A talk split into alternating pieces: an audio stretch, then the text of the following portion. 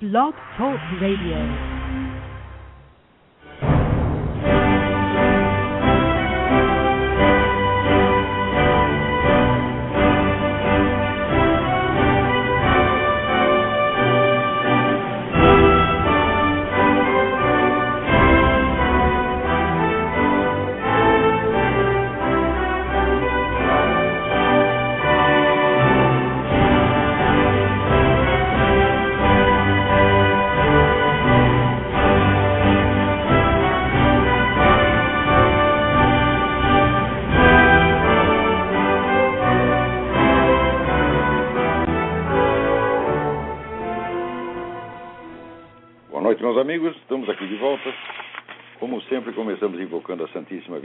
Santo Padre Pio de Pietrelcina, para que rogue a Deus que nenhuma injustiça se cometa nesse programa. Eu queria lembrar a vocês que estão abertas as matrículas para o Colégio São Bento, uma nova divisão que foi criada especificamente para ser dedicada à educação católica das crianças e jovens. E isso é extremamente importante é, eu realmente gostaria que vocês se interessassem por isso e se tem filhos de idade escolar, que vão lá, procurem, se informem e matriculem. É, informações pelo telefone 011 3328 8797 ou 011 6447 7237 com Liege Carvalho. Eu tenho aqui recebido muitas perguntas sobre como os recém-chegados devem acompanhar o meu curso online no Seminário de Filosofia. É a coisa mais simples. Você ouça as aulas pela ordem e assista também às últimas aulas. Se você não entender perfeitamente as últimas, não tem importância, depois você vai ouvir de novo.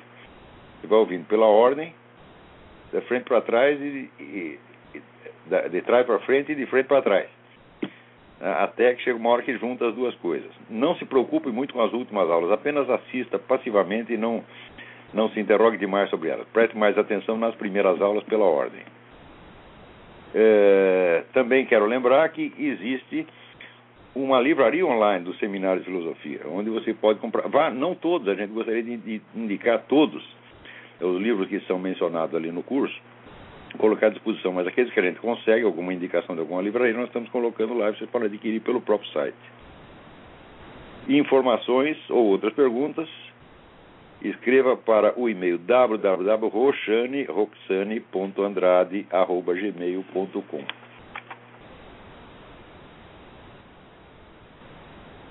ah, Então, outra coisa importantíssima. Está no site do Diário do Comércio, o Manifesto pela Libertação Imediata de Alejandro Penha Esclusa, do qual os primeiros signatários foram o vice-governador de São Paulo, Guilherme Afif Domingos, e eu. Vocês procuram lá no www.decomércio.com.br e encontrarão o seguinte manifesto. Nós, abaixo assinados, intelectuais, empresários, estudantes, políticos, cidadãos conscientes de seus deveres, Desejamos declarar ao público em geral e às autoridades de Caracas especialmente que nunca nos deixamos nem nos deixaremos enganar pela grotesca farsa judicial montada contra o líder oposicionista venezuelano Alejandro Penha Cruz. Incriminado por um delito que não cometeu nem poderia ter cometido, Penha Cruz está preso há mais de seis meses, aguardando a audiência a ser presidida por um juiz que não esconde seu ódio ao acusado, o que é o mesmo que anunciar a sentença antes do julgamento. O próprio teor da acusação denuncia a farsa. Bem exclusa, segundo as autoridades venezuelanas, seria o contato local de um terrorista salvadorenho, Francisco Chávez Abarca. Logo, seria ele também um terrorista. Não há evidência sequer de que o próprio Chávez Abarca seja um terrorista. Até agora, o único crime que ele comprovadamente cometeu foi o roubo de carros, pelo qual foi condenado na sua terra natal. Muito menos há qualquer prova de que Penha Exclusa tenha jamais se encontrado com esse indivíduo ou mesmo tido a ocasião de enxergá-lo de longe. O único arremedo de prova que se exibiu contra Penha Exclusa é a palavra do próprio Chávez Abaca. Mas terá ele realmente dito essa palavra? É proibido averiguá-la sem que seu pretenso depoimento pudesse ser examinado por qualquer observador independente, o governo venezuelano tornou a testemunha inacessível aos advogados de defesa e ao próprio juiz do processo, enviando-a a Cuba, onde se encontra incomunicável e onde qualquer declaração que saia da sua boca não terá confiabilidade nenhuma, não havendo naquele país justiça independente, nem direito de defesa, nem liberdade de imprensa. Tudo aí caracteriza uma farsa incriminatória grosseira, quase pueril, montada em retaliação ao processo que Penha Exclusa vinha movendo contra o governo venezuelano em tribunal internacional e destinada a abafar a conexão entre esse governo e organizações terroristas, conexão repetidamente denunciada e provada pelo próprio Alejandro Penha Exclusa. A prisão de Penha Exclusa é um escândalo e um crime. Ao tornar público o nosso mais veemente protesto contra essa iniquidade premeditada e cruel, nada pedimos ao governo da Venezuela. Exigimos, em nome da decência, que desista de se ocultar covardemente por trás da incriminação de um inocente, antes que a honra da própria nação venezuelana, que não merece isso de maneira alguma, venha a ser maculada por esse episódio abjeto. O manifesto está lá e pedimos aos nossos ouvintes que o assine. O, a primeira audiência do, do Alessandro Pérez Cruz é agora na quinta-feira. Ninguém sabe o que vai dar. Se depender do juiz, ele já está condenado desde agora, mas não, não se sabe o que, como vai transcorrer a audiência. Então, meus parabéns ao vice-governador do Estado, Guilherme Afif Domingos, por essa iniciativa que eu, naturalmente, fui o primeiro a apoiar assinando o manifesto. Está lá no www.decomércio.com.br. Ai, ai, ai. Aqui, na cidade de Springfield, Massachusetts, inventaram lá mais um conjunto de leis anti-bullying. Bullying é, quer dizer, o sujeito violento que incomoda os outros e assusta os outros. Só que o anti-bullying é para proteger né, homossexuais. Você, se você fizer um bullying para cima de um de um cristão, de um judeu, tal, não tem o menor problema, só não pode incomodar né, os, o, os homossexuais. Mesmo que você não saiba que o sujeito é homossexual. Se ele for, então retroativamente aquilo se torna um delito de ódio. É gozado, porque no Brasil, né, o máximo que eles conseguiram provar em matéria de violência, entre aspas, contra homossexuais, foram 232 homicídios, ao mesmo tempo onde se matavam 50 mil outros brasileiros. E note bem, esses 232 nunca foram, esses 232 casos alegados por essa gente, nunca foram investigados por nenhum observador independente. Ou seja, qual é a prova de que esses 232 casos sejam realmente crimes de ódio anti-homossexual? Essa é a primeira pergunta. Segunda, mesmo que provasse que esses 232 casos foram caracteristicamente crimes de ódio, qual deles foi induzido por motivação religiosa? Hum? Qual deles assim, olha, eu li o artigo do Júlio Severo e decidi que eu queria matar um gay. Não tem nenhum caso, evidentemente, né? Ou assim, eu li na Bíblia que é pecado e decidi matar alguém. Terceira pergunta: quantos dos assassinos desses 232 homossexuais alegadamente assassinados por essa razão eram homossexuais eles próprios e tinham algum caso a ver com o, o, a vítima. Nada disso foi averiguado. Nada, nada, nada, nada, nada. Então se cria um raciocínio assim, de causa remotíssima. Né? O sujeito escrever contra o homossexualismo, mesmo em termos respeitosos e gerais, cria uma atmosfera de ódio eu digo, mas escuta, mas peraí, como é que a atmosfera de ódio, como é que um escrito pode criar uma atmosfera de ódio e influenciar uma pessoa que não o leu? Nós podíamos fazer as perguntas. Pega os 232 assassinos e pergunta assim: o senhor é leitor do Júlio Severo? A resposta vai ser: Júlio o quê? Em, na totalidade dos casos, eu não tenho a menor dúvida. Né? O senhor costuma ler a Bíblia todo dia? O senhor reza? O senhor é religioso? Né? Então, a resposta, evidentemente, não. Não? Pode ter algum cara que vai no candomblé, uma coisa assim, mas olha, religioso no sentido cristão não é, não. Agora aqui, para você ver como é as coisas. Enquanto no Brasil aparece esse negócio da Anatel, né, aqui também acontece coisa similar. Veja, né, no caso da Anatel no Brasil, a Anatel terá acesso a todas as suas ligações telefônicas. A diretoria da empresa se faz de inocente e diz: não, mas nós não vamos é, ter acesso ao conteúdo das conversações. Né? Tem autorização da pessoa. Digo, ah, é? E se você tiver acesso, como é que nós vamos saber? Não vamos, primeiro, não vamos saber. Segundo lugar, para você usar isso como instrumento para ferrar os inimigos políticos do governo, você não precisa ter nenhum acesso às conversações. Basta saber com quem o cara conversa. Por exemplo, tem lá um sujeito suspeitíssimo, né? E suspeito, por exemplo, é, eu sou suspeito de querer mandar uma bomba atômica em Brasília. Né? Então, daí os camaradas vão lá, através da Anatel, descobrem todas as pessoas com quem estou conversando. Né?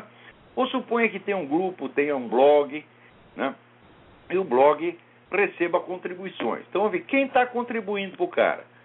O que, que, você faz? Pega lá a lista dos caras que falam com ele por telefone e está ali a lista dos contribuintes. De maneira que esse negócio é um instrumento de espionagem, mesmo sem levar em conta o conteúdo das conversações. Então o negócio, como chamou aí né, um amigo meu, isso aí é a Grampobras. É a Grampobras organizada, meu Deus do céu. E vocês não vão fazer nada contra isso? Bom, dizem que o PSDB está averiguando para saber se há risco, né, e daí vai tentar alguma medida para impedir que isto venha a ser, que a Grampobras venha a existir.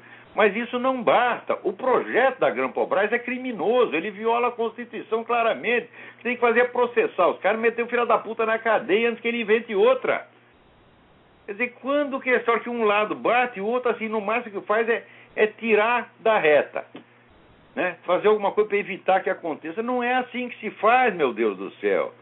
Ó, quando é que vocês vão entender? Política é poder, meu filho. Política é disputa de poder. Não é uma briga de ideias, não é uma disputa de ideias. Tá? Não é um debate acadêmico, né? Esses camaradas eles estão adquirindo instrumentos de poder em cima de instrumentos de poder de maneira a poder controlar a sua vida completamente. Eles já têm isso na mão. Agora, o que, que se você não reage, vamos dizer, com força, usando o que ainda resta de justiça no Brasil para amarrar a mão dessas criaturas, filho, não vai haver limite. Porque isso aí é por definição, quer dizer, o poder é auto-aumentativo por sua própria natureza. Vocês leiam aí o livro do Bertrand de Juvenel, O Poder, História Natural do Seu Crescimento, que acaba de sair em tradução brasileira pela editora Peixoto Neto, a qual recebe aqui os mais, meus mais efusivos parabéns. Esse livro é um dos maiores livros de ciência política que alguém já escreveu. E ele ali demonstra que, pelo menos ao longo dos quatro últimos séculos, o poder estatal, haja o que houver, ele cresce, e cresce, e cresce, e cresce. Pouco interessa se vai para o lado socialista, se vai para o lado liberal, se vai para o lado fascista. Qualquer merda que você faça, é o seguinte: o poder estatal sempre acaba crescendo. Outro dia mesmo eu estava comentando aqui nas minhas aulas que esse pessoal liberal fica falando contra o controle estatal, essa coisa toda, mas acontece o seguinte: você vê no, na França, no tempo do antigo regime, o sistema de pesos e medidas era um caos. Cada cidade e às vezes cada distrito tinha lá o seu sistema de pesos e medidas, herdado dos tempos medievais, e que para aquela cidade ou bairro era um, um motivo de orgulho, porque mostrava sua soberania. Quer dizer, você entrava lá e falava, não, aqui imperam os nossos pesos e medidas, nós medimos uma coisa do jeito que a gente achar. Acontece que isso dificultava tremendamente a cobrança de imposto e limitava, portanto, o poder estatal. Ora, quando começou o capitalismo moderno, os próprios capitalistas pediram, pelo amor de Deus, para o governo uniformizar a coisa. Então entregaram ao governo da França um poder de taxação ilimitado. Os próprios capitalistas, os adeptos do capitalismo liberal. Né? Por quê? Porque era o interesse financeiro deles. Então, olha, eu conheço muito liberal que é assim, é liberal no cu dos outros, tá entendendo? Então, ele não quer que limite, né? Que o poder do Estado limite a ação dele, mas a ação dos outros pode limitar o quanto quiser. Enquanto ele está ganhando o rico dinheirinho dele, ele não, não, não liga. Quer dizer, liberal assim é fácil, porra. Agora, aqui apareceu a história de que o senador Heráclito Forte teria sugerido ao governo de Washington estimular a produção de armas no Brasil para barrar ameaças da Venezuela, Irã e Rússia. Daí ele, mais que depressa, negou: não, não fiz isso, não fiz isso. Pô, senador, a única coisa, uma coisa honrosa que estão dizendo do senhor. Eu, se eu não tivesse dado a sugestão, mas alguém noticiou que, eu dei, eu ia confirmar, dei sim, e acho que deve fazer mesmo. Tá certo? Por quê? Se, se Rússia e Irã podem fabricar arma na Venezuela, por que, que o americano não pode fabricar aqui? Ora, porra! Nós sabemos que os caras não estão não lá fabricando arma para brincar de Roy Rogers, né? No, no, no intervalo da aula. Estão fabricando arma para vir em cima da gente. Onde mais? Meu Deus do céu! Né? Olha, o Brasil, assim, as Farc já dominam o território brasileiro. Entra e sai, faz o que quiser. Tem o monopólio do narcotráfico, vende droga para danar, tá certo? Fazendo com que o Brasil seja o único país da América Latina onde o consumo de droga está crescendo. Está diminuindo em toda parte, só no nosso país o negócio está aumentando. Graças a que a proteção dada pelo governo às Farc. Isso é a coisa mais óbvia do mundo. E ainda tem gente que diz: Ah, será? Ah, será? É o complexo do piu-piu. Será que eu vi um gatinho? Porra! Né? Então, senador, se o senhor não sugeriu, sugira. Né? Agora aqui, o pessoal fica falando assim, ah, as pessoas que. Se você né, chama um homossexual de viado, ele está ofendidíssimo e mete você na cadeia. Mas olha aqui o que fizeram na televisão, Comedy Central, programa cômico mais, acho que talvez de maior audiência aqui. O tal do Dennis Leary chega lá, fazendo o papel do Papa, Bento XVI, e o Papa chega e fala: Heil Hitler, sim, eu sou a porra do Papa, pelo amor de Deus, eu sou o porra do Führer. Assim, o Papa falando. Oh yeah, I am the fucking Pope, for Christ's sake, the goddamn Führer.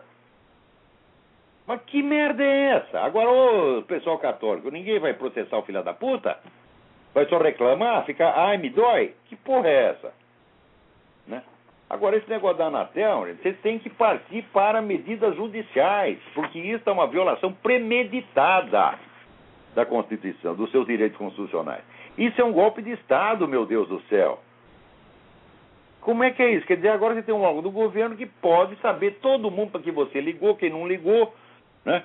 Agora, enquanto isso, veja você, o Obama,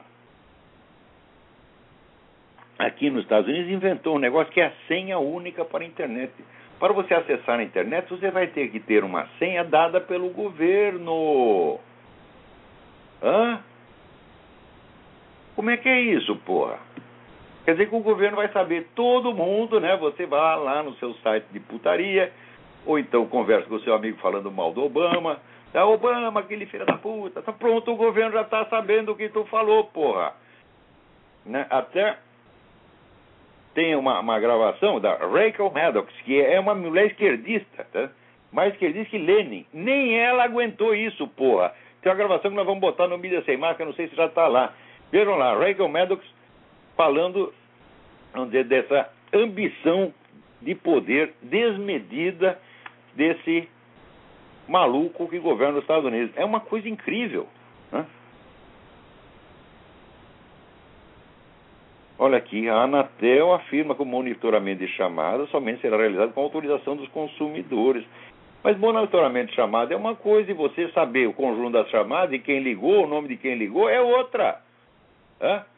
Tu já vai saber nome, número, endereço, telefone, CPF e RG de quem telefonou. Porra, o que, que é isso? Quer dizer que, veja, a nova modalidade de golpe de Estado e de revolução não é feita nem por meio insurrecional e nem mesmo por meio parlamentar. Porque existe o golpe, propriamente dito, o golpe militar, se ajunta os tanques, vai lá, cerca o palácio do governo, né?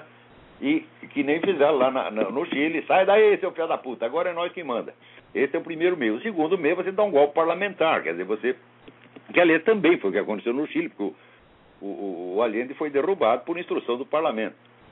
Ou como se derrubou o Collor no Brasil. O parlamento pressiona o cara, sai daí. Não foi nem preciso fazer impeachment, porque o cara se intimidou e, e pediu pinico e foi embora. Né? Mas agora tem o terceiro golpe, é o golpe administrativo, onde você muda completamente a estrutura de poder do país mediante medidas administrativas, não são leis. Não precisa votar lei, não, não passa pelo parlamento, o parlamento não precisa saber de porra nenhuma. Hã? E isso está sendo aplicado no mundo inteiro e sempre com o mesmo sentido. São duas operações simultâneas. Você diminui a soberania dos governos, soberania dos estados no plano internacional e aumenta o poder dos mesmos governos sobre a sua própria população. Quer dizer, está se criando uma hierarquia. Você tem um governo mundial, esse governo tem poder absoluto sobre os governos locais, e os governos locais têm poder absoluto sobre os seus cidadãos, sobre a sua população. Então, isto está criando, como esse negócio não está sendo aplicado a esmo aqui ali, mas é no mundo inteiro e é sistemático, então está na cara que está se formando a ditadura global desde já. E se as pessoas não acordarem para isto, a coisa vai ir até o seu amargo fim.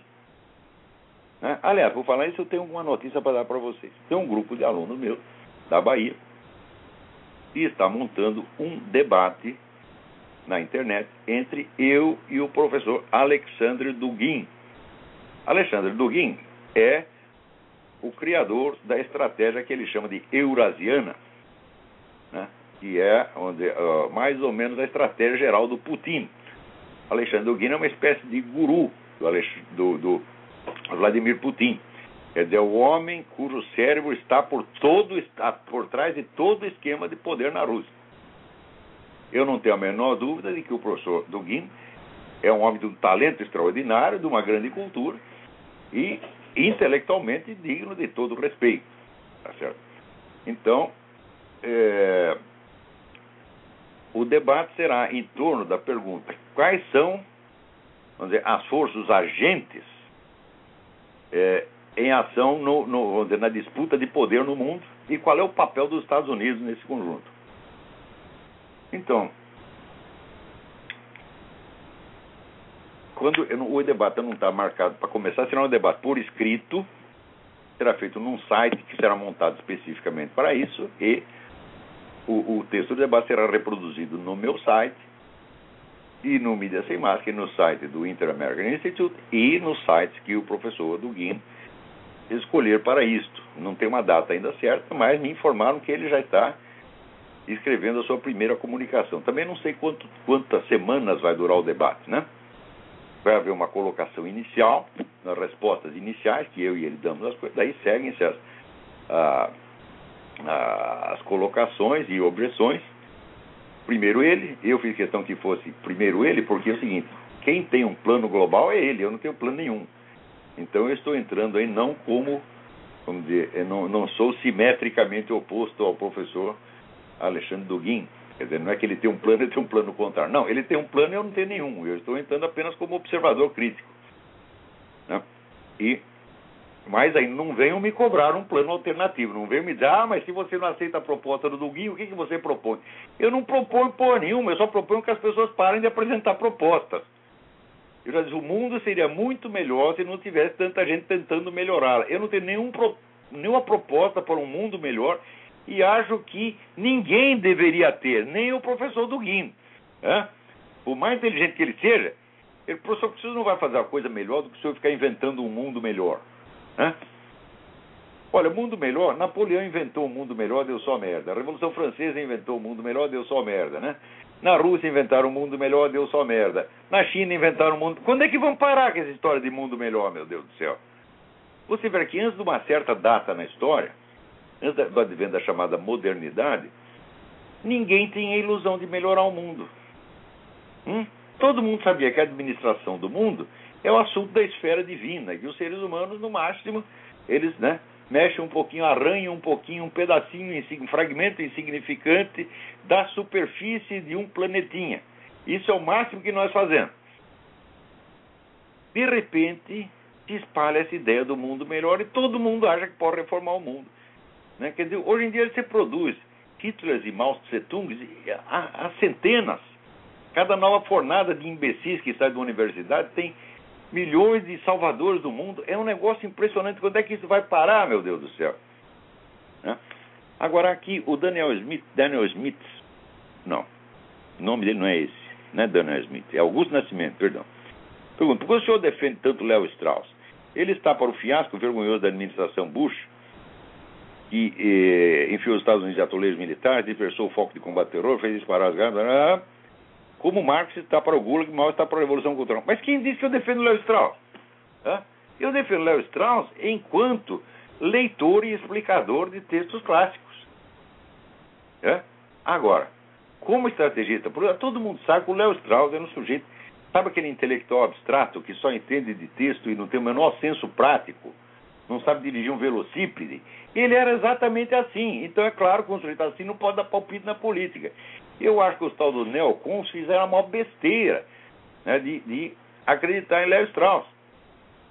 Então, é claro que eu tenho admiração pelo Léo Strauss quando ele está fazendo dizer, o que ele entende. Por exemplo, ele faz lá umas análises de Platão, Spinoza e Maquiavel que são uma verdadeira maravilha. É o seguinte, ele, diferentemente dos professores de filosofia do Brasil, ele sabia ler um texto, ele sabia entender o que estava lendo profundamente e enxergava ali nuances que você não percebe. Então, como explicador de texto, ele é uma maravilha. O que não quer dizer que esteja capacitado para inventar uma estratégia que vai dizer, orientar um governo. É claro que não. Qual é a experiência política do Léo Strauss? É zero. Nunca demonstrou ter uma compreensão verdadeiramente profunda do processo político, como demonstrou ter a, ter a entendimento dos textos clássicos. Então, Léo Strauss era um grande professor. Não pode ser um grande filósofo, não é um filósofo criativo original, mas era um grande professor, um grande erudito. E ponto final. Aqui, Marcelo Milan pergunta: uma vez instaurado o regime comunista no Brasil, no que seria prejudicial a vida dos brasileiros mais humildes? Como viveríamos? Iguais aos cubanos e chineses, além da falta de direitos, viveríamos como um curral de mão de obra barata explorada pelos mais poderosos? Mas é exatamente. Por que, que você acha, inclusive, que esses filhos das putas desses capitalistas americanos investem na China?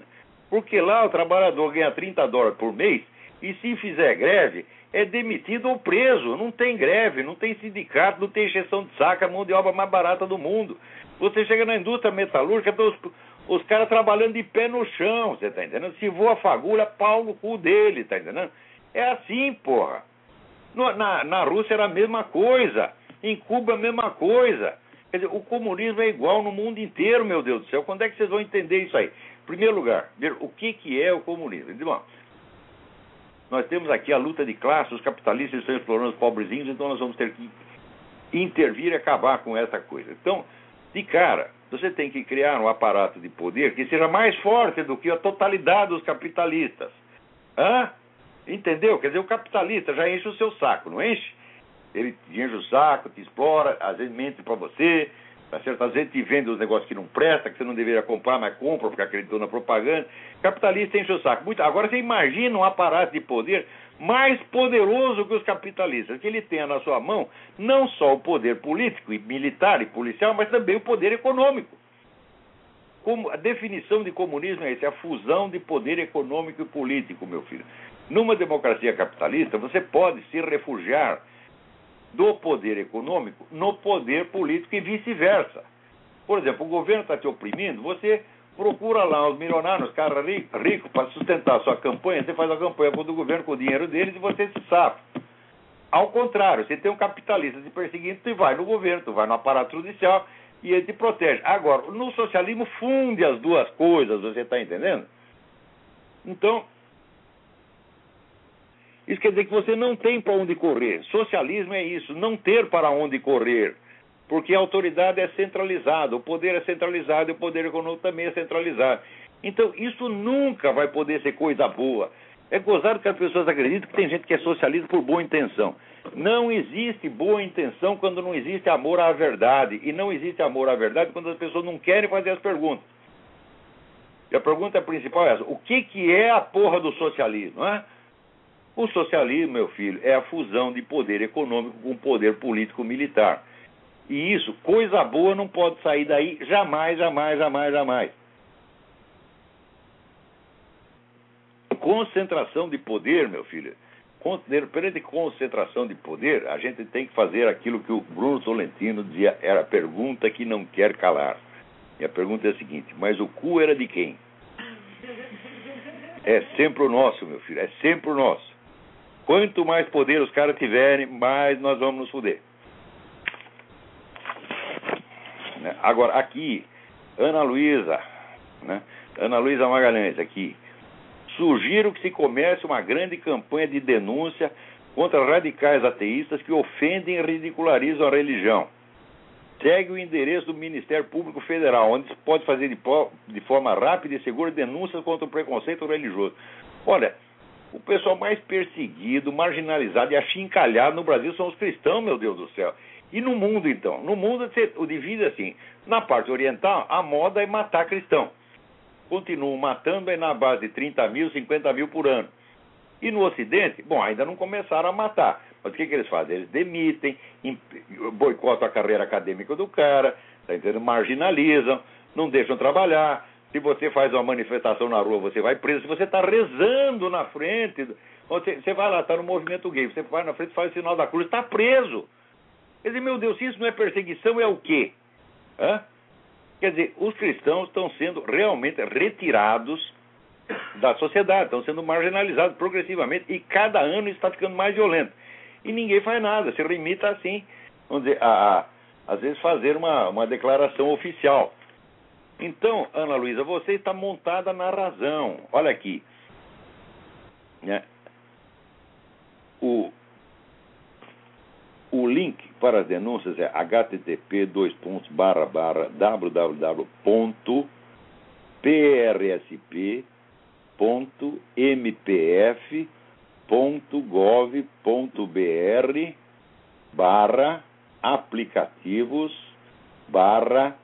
Digi hífen denúncia.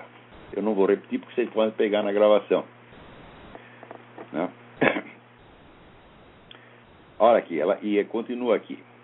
As minorias usam e abusam desse expediente, nada mais justo que os cristãos, são constantemente ridicularizados, ofendidos e menosprezados, usem as mesmas ferramentas.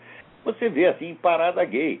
É um achincalhe geral da religião, porra. Parece lá cara vestido de freira com uma piroca de meio metro é barbudo, vestido de freira, às vezes vai na igreja, força o padre a dar, dar comunhão para ele, e o padre cagão dá, porra. Oh, meu Deus do céu. Né? Daí, diz ela, é possível fazer a denúncia de forma anônima, anexar imagens e links e dar todo tipo de informação que o enquadramento do criminoso. Olha aí, é o que tem que fazer. Agora, por que só denúncia anônima? Por que, que as entidades cristãs, meu Deus do céu, não move oficialmente processo contra esses caras, é fazer cinco processos, eles acabam a brincadeira na mesma hora. Agora, como dizia o, o Edmund Burke, para que o mal prevaleça, basta que os homens de bem não façam nada. Né? Agora,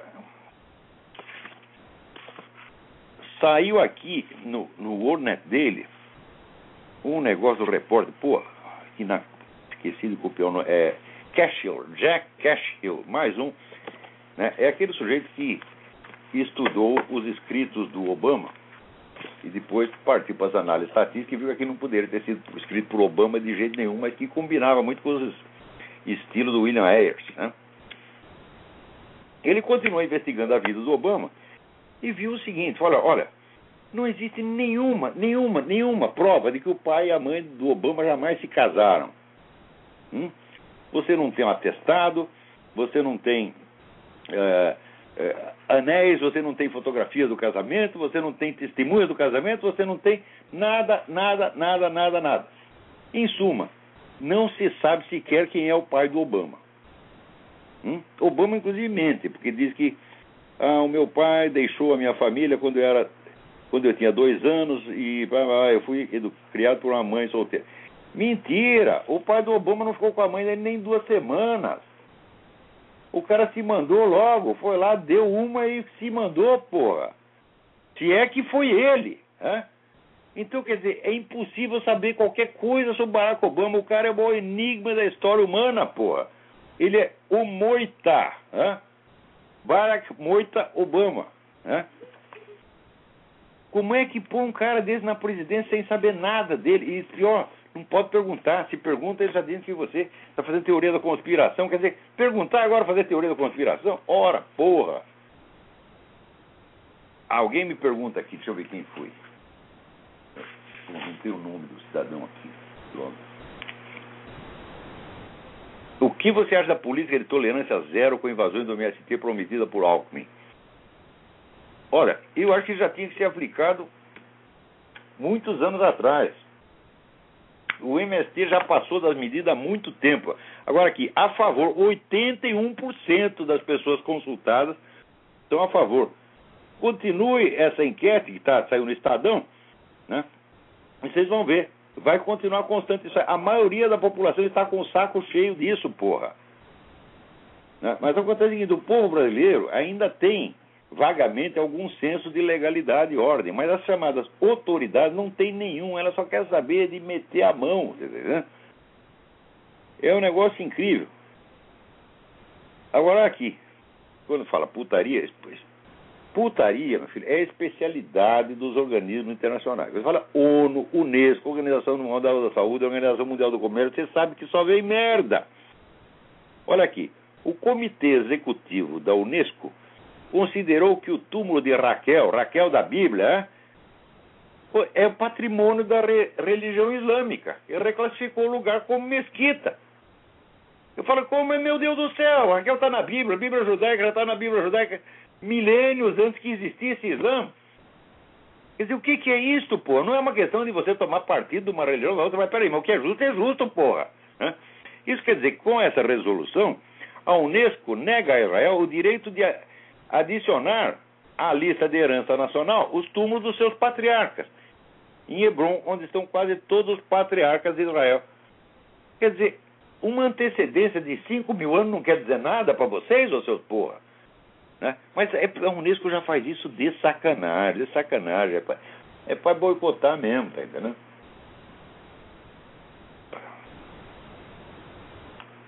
Aqui, o Fábio Ralston me manda não dá para ler tudo, é muito comprido o negócio. Né?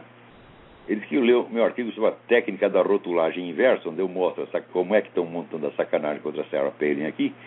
E ele em seguida viu um exemplo claríssimo disso né? no portal, uma notícia que deram no portal Terra. Impopularidade de Sarah Palin chega ao nível recorde de 56%. E ele protesta.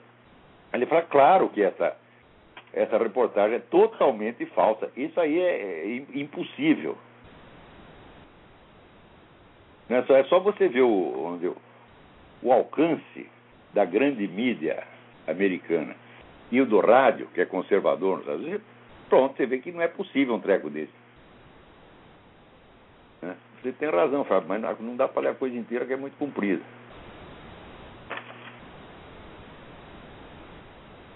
É,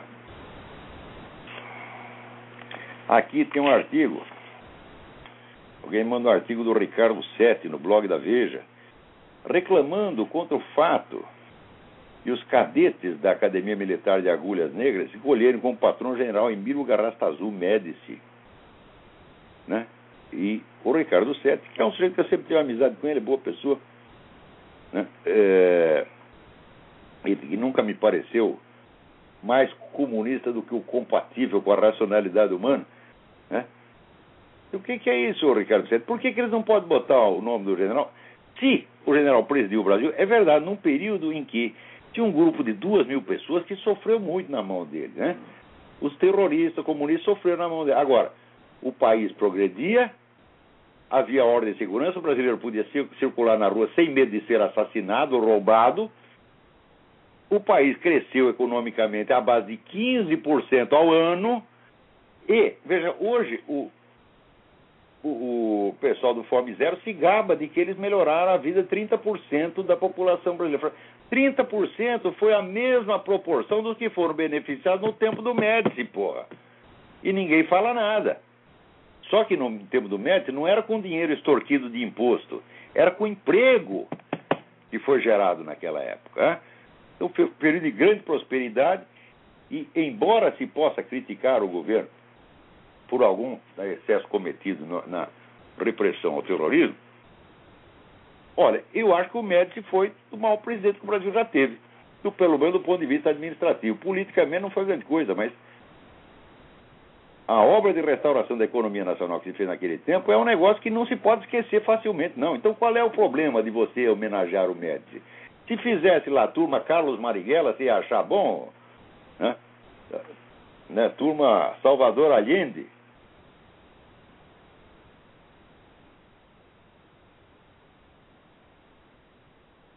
É, daí diz ele, na Espanha de hoje é impensável uma turma de cadetes sequer pensar em adotar o ditador Francisco Franco como padrão. Você está muitíssimo enganado. Está muitíssimo enganado, Sr. Ricardo Sete. Né? Tem alguém na linha aí? Quem é? Alô? Alô? Alô, é Rodolfo de Petrópolis? Rodolfo, tudo bem? Tudo bem? Eu queria saber se é possível fugir da punição da lei anti-homofóbica se a pessoa simplesmente faz referência a uma passagem bíblica de condenação à sodomia, por exemplo. Meu filho, a lei foi feita para botar na cadeia quem fizer essas citações bíblicas. Foi feita para isso mesmo. Você veja a situação do Júlio Severo, meu Deus do céu. Que crime cometeu Júlio Severo, além de dizer que na Bíblia está escrito que o homossexualismo é pecado. Ele só disse isso. Ele repetiu um montão de vezes. Então ficou caracterizado como o cara né, anti-gay, né, o evangélico anti-gay. Perseguido pela polícia, pela justiça, teve que sair do Brasil, está no exterior trocando de país como quem troca de cueca, com mulher e quatro filhos pequenos comendo pão ah. que o diabo amassou. Isso aí é perseguição mesmo. E eles vão fazer isso com todo mundo. Não tenha a menor dúvida. A lei foi é feita para eu, isso. Eu isso aí faz parte da guerra mundial ao cristianismo empreendida pelas centrais globalistas que comandam a esquerda brasileira e comandam o movimento gay, comandam o, movi o movimento abortista e tudo mais. Certo. Mas é, é que eu, eu pensava que a lei tratava da pessoa ela mesma dizer que a sodomia é pecado, por exemplo, e não uma referência. Se você faz a referência, se você simplesmente citar, até um gay pode citar, até um gaysista pode citar. Agora, se você cita aprovando ou mostrando que você crê naquilo, você está endossando. Então, automaticamente, tu é culpado. Certo. Entendi. Agora, é o seguinte: eu tenho por norma, pessoalmente, tenho por norma não dar palpite na conduta sexual de ninguém. Se ele quer dar, que dê. Agora não, não veio dar para mim, hein? Hum? Tá certo? Então, quer comer o cu coma, que não seja o meu. Tá certo? Agora, transformar, vamos dizer, estas fantasias sexuais na base do movimento político declarar que elas são origens de direitos, isso é a coisa mais absurda, mais nazista que eu já vi. Né? Mesma coisa assim, eu querer comer a mulher do vizinho, então eu faço uma lei decretando que eu tenho o direito de comer a mulher do vizinho e que ele aqui não tem. É a mesma coisa, meu filho. Você não pode transformar desejos sexuais em, em fonte de direitos. Isso é coisa, coisa monstruosa. Mesmo porque esses desejos são mutáveis. O sujeito pode um dia é gay, no outro dia ele é sadomasoquista, no outro dia ele é fetichista. Sei lá, é, isso aí pode mudar, né? O, o, o Michel Foucault começou né, com gaysice. Daí ele foi evoluindo, passou para o sadomasoquismo. E no fim, ele já disse que o negócio do sadomasoquismo já tinha transcendido o sexo, já não era nem mais sexo, era outro treco metafísico. Tá entendendo? Então, como é que vai fazer? Ele vai perder os direitos de gay?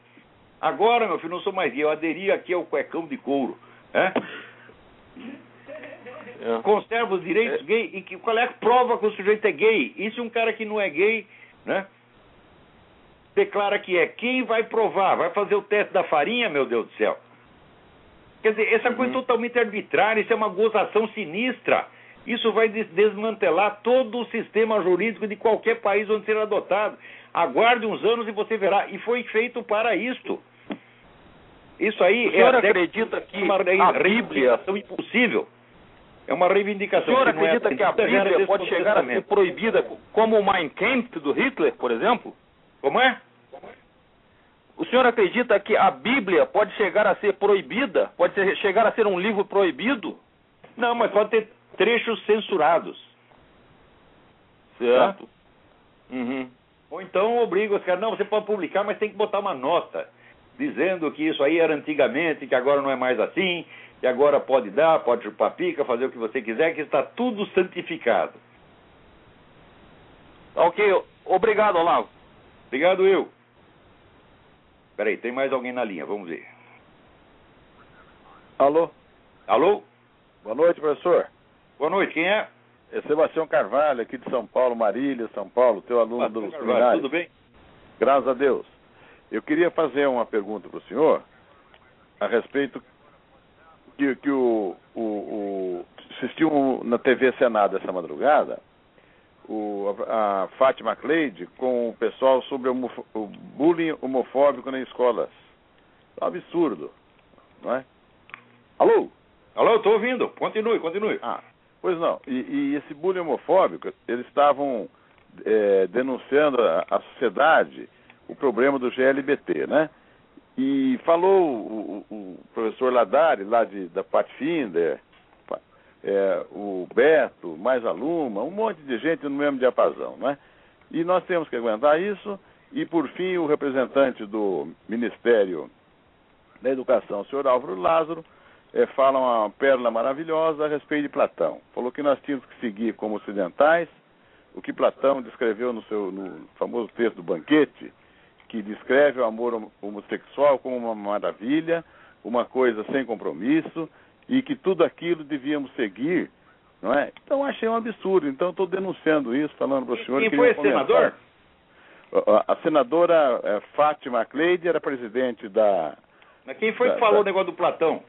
o Álvaro Lázaro, representante do Álvaro Ministério... Lázaro, Álvaro Lázaro, vai tomar no cu, Álvaro Lázaro. Você nunca leu o banquete de Platão, rapaz. O que acontece é o seguinte, durante a conversação, ali os caras fazem, fazem de forma teoria sobre a origem da homossexualidade. Porém, depois, o Sócrates vai dormir e chega lá o Alcebiades fazendo proposta gay para cima dele. E o Sócrates mostra taxativamente a sua desaprovação a essa conduta. É? Então não vem me dizer que essa história que Platão aprovava o negócio, aprova, isso é cultura de almanaque, Álvaro Lázaro, vai ele estuda. Não vou nem mandar ele ler a República de Platão, o, o, diálogo Blanquete de Platão, porque ele morre na página 12. né? Tem Tá congestão cerebral. Puta que pariu. É, Esse homem que está... ele tem ele é que paciência tá- com esses vigaristas. Charlatão de merda. Isso é charlatanismo intelectual do grosso. ele que está comandando toda a, a- a movimentação para as escolas públicas brasileiras, de, de, eh, fazer um movimento para mostrar para as crianças o que, que é o GLBT. Eu acho que discriminação não concordamos, acho que o senhor também não concorda, ma- mas não de, de obrigar para a goela abaixo o que eles querem, né? Mas, meu filho, o que que é discriminação? Você fazer uma piada é discriminação? Ah, Não, os caras falam de- coisa muito pior, muito mais violenta contra a Igreja Católica, contra Jesus Cristo, contra a Virgem Maria, e ninguém fala nada, porra. Então nós É vamos verdade. ser obrigados a engolir toda ofensa, porque se a gente reagir, é bullying. Isso aí é autovitimização teatral, autovitimização fingida. Você acha realmente que existe discriminação gay na sociedade brasileira? Ora, meu Deus do céu, o Brasil é um país que as vovós assistem show de traveco às três horas da tarde, junto com os netinhos, pô, e ninguém fala nada. Verdade. Eu nunca vi, olha, eu estou no jornalismo há 45 anos, meu Deus do céu. Que 45? É, 45 anos. Eu nunca vi ninguém ali perder emprego por, ou ser rebaixado por ser gay. Ao contrário, meu filho. É? Todo Tá mundo certo. era promovido. Vai dizer que, então, nas universidades, na- nas igrejas. que- Por que, que é isto? Hã? É, mas nós estamos na mão dessa gente, viu? padre rezando missa com rímel nos olhos e batom, meu Deus do céu. Hã? O que é um assinte? Esse assinte pode. Agora, se a gente reclamar, ah, então isso aí é bullying. Nós estamos ofendendo a dignidade do padre. Agora ele está cagando em cima da própria igreja. E isso aí pode. É verdade. dizer, é claro que isso é uma lei iníqua. Para ser a favor de perseguição e discriminação, é claro que não. Agora eu já comprei bri- briga de rua para defender um traveco que os outros estavam agredindo. Só eu e uma É. moça lá, uma garçonete do bar, o resto ficou tudo olhando. Nós fomos lá, então eh, os caras não bateram em nós também porque não quiseram. Mas. Então, é claro que a gente é contra. Isso aí foi uma questão de dignidade elementar, nem que não quer ver ninguém Claro. humilhado, ninguém pisoteado, principalmente por causa das suas inclinações sexuais né, que é uma coisa na qual a gente sabe que a pessoa não tem um controle total. Né? Agora, uma coisa que me chama a atenção é o seguinte: por um lado, eles dizem que esse negócio é genético, é, é, é, que não, como é que se diz, não é livre escolha, que o sujeito nasceu assim. Por outro lado, eles dizem que os papéis de homem e mulher são estereótipos criados culturalmente. Ora, como é que o sujeito pode nascer com a predisposição genética de copiar um estereótipo criado culturalmente? Isso é uma coisa totalmente absurda. Então esses caras eles ficam inventando é moda, tá entendendo? Não, os argumentos não são sérios, não são sinceros, não são verdadeiros. Isso aí é disputa de poder e disputa de verba, tá certo? E é um poder abusivo, porque é o poder de humilhar os outros. Eles não estão se defendendo contra humilhação, não, eles estão adquirindo. Que é a pessoa que foi mais perseguida e humilhada do que Júlio Severo, meu Deus do céu, por causa de delito de opinião? E, e, mas eu fiquei contente, professor, com a declaração de um próprio ativista do Beto. Ele falou assim que, que ele tinha que repensar tudo, que eles perderam muito com a última eleição no Brasil, porque a sociedade levantou e tudo que eles tinham ganho eles perderam. Então acho que a gente tem que continuar batendo em cima, que a gente não quer isso da forma que eles querem. A gente quer mostrar que nós também não vamos ser discriminados por eles, velho. Não é verdade? É, é, mas é evidente. Quer dizer, eles estão fazendo uma discriminação organizada. Dizer, discriminação, por exemplo, agressão homossexual. Você conhece algum cara religioso que vai agredir um bater homossexual ou matá-lo? Então por que, nós temos né? que levar a culpa do que psicopatas, e muitos psicopatas eles próprios homossexuais fazem? Por exemplo, vou te dar um exemplo. Estupro em cadeia. Todos os estupros em cadeia são estupros realizados em cadeia são estupros homossexuais. Todos eles, sem exceção. E nós vamos levar a culpa disso? É verdade, não podemos. Tá certo, Agora, eu agradeço o seu comentário. Quero saber o que, que inventaram aqui. Agora, o governo americano decidiu, o Ministério da Educação aqui decidiu que mensagens homossexuais, ensino homossexual deve ser passado para as crianças nos livros de todas as matérias, incluindo geografia, história, matemática, gramática, etc, etc. Tem que ter mensagem gay em tudo. É um negócio absolutamente avassalador. Agora, a campanha anticristã pode prosseguir. Inclusive essa vagabunda mentirosa dessa Dilma Rousseff, e ela tirou o crucifixo do gabinete, né?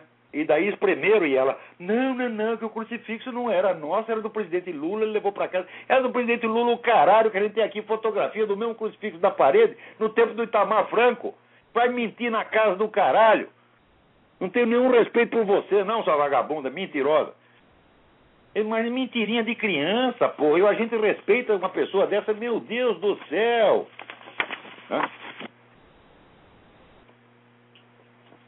Tem mais alguém na linha? Quem é? Hum.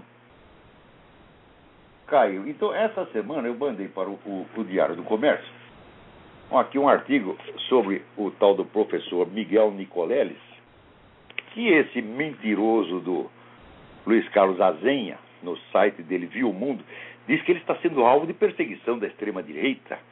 Né?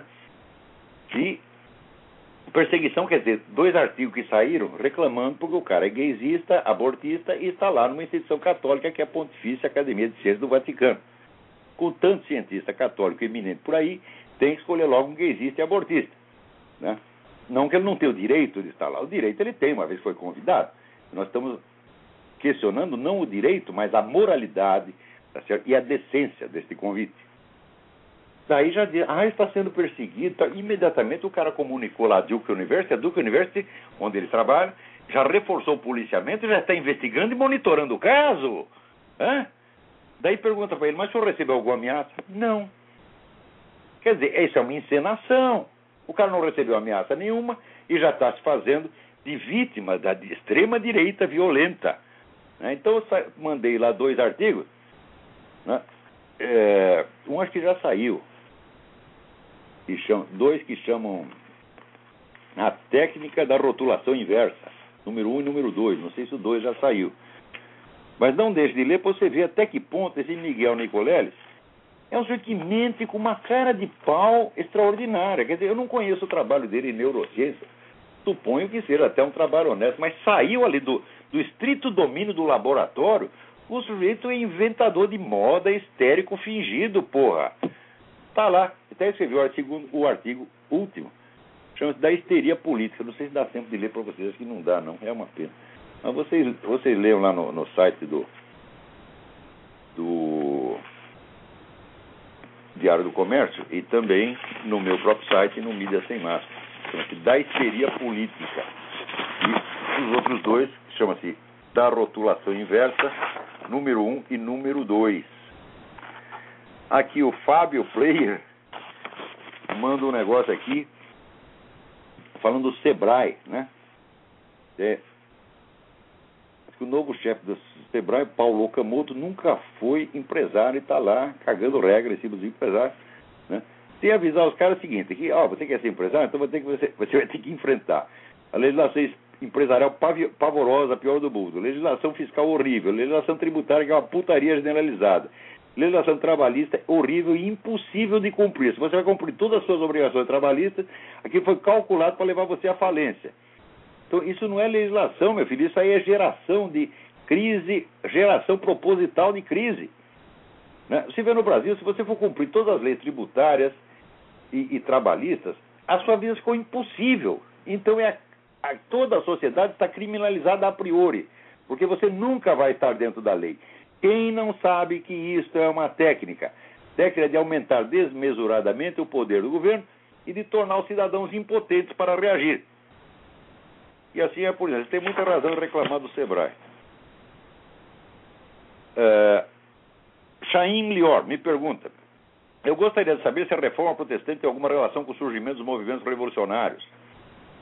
É, olha, é o seguinte: a reforma não começou como um movimento revolucionário, mas ela gerou vários. A começar pelo calvinismo. O calvinismo, esse sim, quer dizer, a versão suíça do protestantismo, foi um movimento revolucionário porque buscou uma tremenda centralização do poder. Aliás, inventou o primeiro governo totalitário da Europa. O governo controlava a vida particular de cada um, se tinha a polícia dos costumes que investigava o que cada um estava fazendo dentro de casa, e tinha uma rede de espiões e informantes quanto é lá, uma coisa medonha. Né? E tudo isso em nome do nosso Senhor Jesus Cristo, né? o que piora a coisa ainda. Mas isso não estava nos planos iniciais da reforma protestante. O Lutero, quando começou, ele ele não tinha muita pretensão, não. Depois a coisa foi crescendo por si mesmo. Né? E, inclusive, quando surgiram o movimento revolucionário de dentro da, da, da, da, esfera luterana, o Lutero imediatamente ficou com medo e se aliou aos governos para reprimir o movimento revolucionário. Né? Mas, então, embora a reforma protestante não fosse em si mesma um movimento revolucionário, deu nascimento a vários. É... Maia Woley pergunta: Estou prestes a me matricular no curso de filosofia do Mackenzie não consigo avaliar se esse curso vale a pena. Eu não estou informado sobre o curso do Mackenzie. Porém, é muito simples você avaliar. Você veja a produção escrita dos professores tá e veja se lá tem algum filósofo de verdade. Filósofo de verdade é um sujeito capaz de oferecer uma resposta pessoal a problemas fundamentais da filosofia. Tá? E, vamos dizer, fazer avançar o debate filosófico. Se algum deles fez isso, coisa que eu duvido, então talvez exista lá um filósofo. Não é possível aprender filosofia senão na presença de um filósofo atuante. E filósofo não é o sujeito que só que estuda a filosofia dos outros, não. O filósofo que tem algo pessoal a dizer perante, vamos dizer, os grandes problemas da filosofia atual e passada. Tá certo? É... Então, no Brasil, o último filósofo do qual tive notícia o Mário Ferreira dos Santos. Também tem o William Flusser, mas o Flusser não era brasileiro, o Flusser era tcheco. E volt... no Brasil ninguém ligava para ele, porque ele escrevia artigo de jornal. Então o pessoal, ah, o Flusser não é filósofo, ele é só jornalista, ele não tem nem diploma de filosofia. Né? Daí o Flusser se encheu o saco disso, foi na Alemanha, voltou pra, foi, mudou para a Alemanha, onde hoje é considerado um dos grandes filósofos alemães. Está vendo? Se fudeu. Foi que nem aquele pessoal que mandou né, os, os joalheiros judeus do Recife mandaram embora os caras foram para Nova York e hoje encheram, encheram os nova Yorkinos de dinheiro. Então, é isso aí. Eu acho que o nosso tempo acabou. Tem várias cartas interessantes aqui, mas não vai dar tempo de, de comentá-las. Então, algumas ficarão para a semana que vem. Espera aí, tem mais alguém na linha? Fale rápido que está acabando. Os joalheiros judeus do Recife mandaram embora, os caras foram para Nova York e encheram encher o cavalo com dinheiro. Peraí, isso aí é minha própria voz sendo reproduzida aí. Quando liga para cá, baixa o volume do computador, pô, senão fica duas vozes. Então, agora não há mais tempo de responder nada. Até a semana que vem, muito obrigado.